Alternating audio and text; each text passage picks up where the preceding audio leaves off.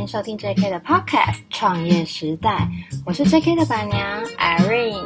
今天呢，要来跟大家讲讲关于餐厅你不知道的事。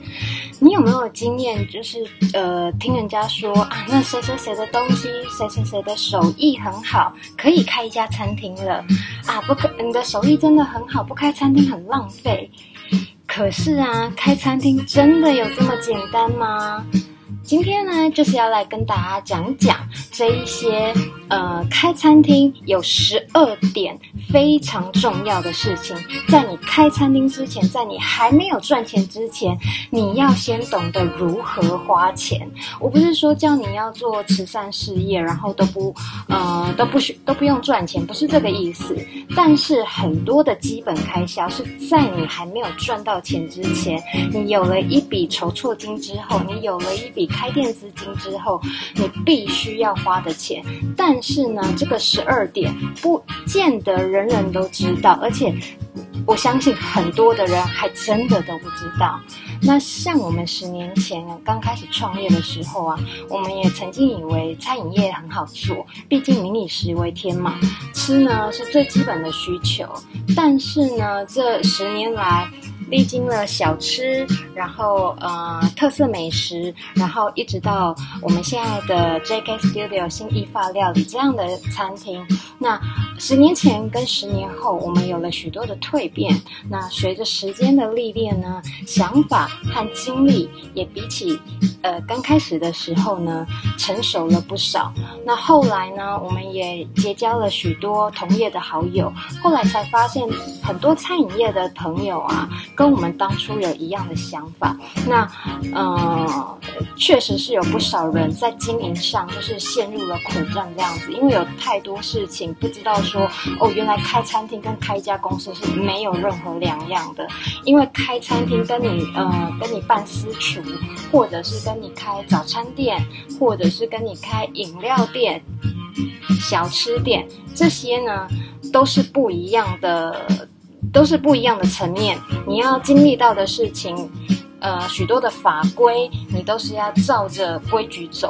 那跟开公司真的是没有任何两样。所以开餐厅前呢，请大家一定要先听听我这一集里面的节呃节目内容。那这十二点呢，真的是非常的重要。好，第一点，市场调查。同一个区域，同一个品相，和你竞争者的对手有多少间？我就曾经看过啊，在呃某一个大学，它的外面啊，有一排不长的直线，那就是每一个店家都是很紧密连接的，密密麻麻的这样子。你点光是早餐店哦，还没有什么早午餐哦，就早餐店大概就有十多间。但是呢，重点是大学生的假期很多，呃，寒暑假也很长。那有些房东呢，会可能会体恤店家在寒暑假生意不是很好的时候，自动降房租，可能降个两三千，意思意思。有的比较好的房东，他可能会降多一点。但是呢，即使房东降房租，也无济于事。而且啊，你在学区内啊，你价钱你就是没有办法卖高，而且价钱不高，但是学生的要求又很多，比如说红茶喝到饱啦，嗯，浓汤啊，像玉米浓汤，你可能卖意大利面的话，那你就必须要提供玉米浓汤喝到饱这些的，而且是学生是绝对不能得罪的，因为网络上你只要一被留言啊，我就曾经看过很呃有好几家店真的是被学生留言这样子，嗯，留到那家店。就直接消失了，就在学区就直接消失了。第二点，你的食物接受度高吗？这个啊，我真的看过一个非常惨的例子。有一个老板呢，他卖松饼，他就是嗯，他以为那个叫做创新，那个松饼啊，他开了一套模具二十万。然后呢，卖相非常的奇特，大小大概就是我的掌心这么大，还不是连同手指哦，只有掌心这么大而已。那价格，呃，在学区来讲不算是太低。然后装潢啦、招牌啦、房租啊、押金大啦啦的，这样就五十万下去了，但。更夸张的是，它不到一个半月就收了。所以呢，千万不要觉得说啊，你今天车轮饼，你圆的变成方的，你这个就叫做创新，不是这样子的。你必须要了解到说，呃，比如说好，我们换个方式讲好了，鸡蛋糕为什么鸡蛋糕？我今天呃原本是很传统的鸡蛋造型，那我今天换一个哆啦 A 梦的造型，或者是宝可梦的造型啊，我可以卖得红红火火这样子。后面我讲的这个例子，你投其所好，可是你像那个卖相这么奇特的松饼这样子，就不是，就不是这个路线了。第三点，你租的店面几年内会不会遇到都跟？房东会不会乱涨价？很多细节你有没有在租约上面写清楚？这个啊。呃，租约这件事情啊，你不要说啊，我想到看好一个店面哦，我好开心哦，然后就直接给他签下去了。你千千万万的要记得这些细节，千万不要遗忘了。遇到好房东，这个也很重要。我就曾经看过，在网络上看过有一位小有知名度的网红，那他自己在高雄开行销公司，疫情期间呢、房东就跟他开玩笑，他就说：“哎，我要帮你降房降房租。”结果后来。嗯，他当然就是很开很开心啊啊！谢谢房东，怎么样？讲了讲完之后，然后那个房东后来回他说：“哈哈哈哈，我跟你开玩笑的啦，我要涨五趴。”所以说，遇到好房东真的也是很重要的一件事。第四点。你装潢的工班是不是你可以信任的？像装潢的时期啊，很正，嗯、呃，你被一拖再拖啊，装潢的工期被拖是很正常的事。通常啊，你如果不是像 Seven 啊、全家啊、莱尔富这种便利商店，他们一个工班一进去，说多呃，比如说说十二天装潢完就十二天装潢完这么准的话，通常一般店面啊，装潢预算。不断被追加，这是很正常的事。所以你在装潢之前，你一定要先做好功课。这笔钱你一定要牢牢的抓紧。开店的资金，你会先在装潢期这边先大实习一次。第五点，消防安检这件事情一定要记得，千万不要觉得。呃，有侥幸的心态，因为通常你商业登记一登记下去啊，很快的消防安检他就会来检查了。那呃，灭火器的数量、消防通道，然后你的呃可能排烟洒水这一些，他们都是会检查的。所以呃，正规的餐厅都必须要照着政府的规范来走。第六点，厨房的统整能力。厨房的同整能力呢，意思就是说，你今天不管厨艺你再好，你都必须要包含管理能力这一块。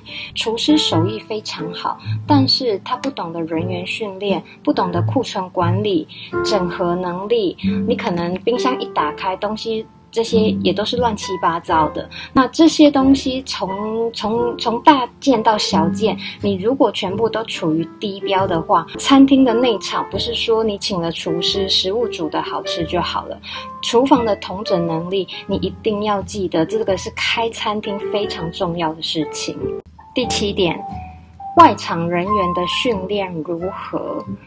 这个啊，你在真人的时候啊，即便他是待过大餐厅、大企业的外场人员，可能是领班啦、经理啦、店经理啊，无论他的职衔或大或小，资历或长或短。只要来到你餐厅的员工，他就是新人，你必须重新再教育训练一次，然后呃注入你的餐厅的规矩和文化，合得来的才是你的得力助手，合不来的都是别人的员工。第八点。劳健保有吗？五人以上规模的公司，员工只要一入职，你就必须要有劳健保这两保哦。第九点，供货的厂商有没有问题？我们呢，就常就真的好几次，呃，遇过我们配合很久的供货商，然后他们偷斤减两，然后货单价格打蒙的，就是，嗯，他可能只给你一个总数，但是一公斤多少钱？这个没有打，那你怎么知道说这里面到底多呃多少公斤呃多少钱这样子？所以呢，厂商进货的时候啊，你一定要记得交代自，你一定要自己记得，或者是说交代员工，只要进货你就必须要再称过这样子。有些时候厂商他们真的不是故意的，因为他们也有他们的员工。那大家在出货出这么大量的货，嗯。Loss 掉是难免的。餐厅在进货的时候，你就必须要靠自己的秤子去呃称量，说你今天进货的东西数量对不对，重量对不对，呃品相对不对，还有价格对不对。第十点，开餐厅啊，一定会有一些不卫生的害虫，这个很难免，每一家都一样。呃，什么蟑螂、鼠蚁啊，这一些每。不管是卖场也好，餐厅也好，路边摊也好，都有，都有。但是啊，你不要想说啊，我这些东西我就是交给员工，叫员工把呃环境打扫干净就好了，那是不可能的事情。因为这些东西你必须要靠消毒公司每个星期固定来环境维护，而且这笔钱是一定要花钱为外的，千万不要省，省了之后你的餐厅会很麻烦。那像 JK 啊，就是呃，我们就是从装潢完之后，而且。还没开幕哦，我们就请那个清洁公司来帮我们，嗯、每个礼拜，呃，该点药的点药，该消毒的消毒。所以说，呃，环境卫生不是靠员工说啊，我把这一边扫干净，把那一边清干净，这样子就可以了。这些都是消毒公司的专业，你是必须要花钱请他们来帮你该防毒的防，呃，该防毒的防毒，然后呃，该清理的清理。第十一点，中华民国万万岁！税很多，这个也要记得哦。这不是说，呃，我我我免免打统一发票，我可能两个月缴一次，那个没有。这个啊，你每两个月啊要缴一次营业营业税，每年呢要缴一次营所税。还有租任税，还有二代健保。那如果说啊、我我就已经很忙了，我我其实不太清楚。那你真的真的一定要找会计师事务所，找信任的会计师事务所来帮你处理这一些，会比较妥当。你可能觉得说啊，我还要我还要花一笔钱找会计师，但这笔钱真的一定要花。第十二点，行销宣传是笔不小的固定成本，这个概念呢、一定要有。像我们一刚开始啊，嗯、也不是很懂。那以前呢，我们在南阳街经营百味坊的时候啊，我们是有一阵子是委外的，但是呢，效果不彰。后来才发现说，花了钱，但是并没有得到，呃。我们觉得很好的效果，后来是一直到 JK 开了，Irene 才自己花钱去上课，跟很多的行销业界的老师呃学习，那才慢慢的嗯在行销这方面做得越来越好这样子。那行销的领域里面呢，就是一分耕耘一分收获。以上这些关于餐厅你不知道的事，透过我们多年的经验阐述给大家听。那希望呢，这一集可以带给想要开餐厅的朋友们一点小小的帮助。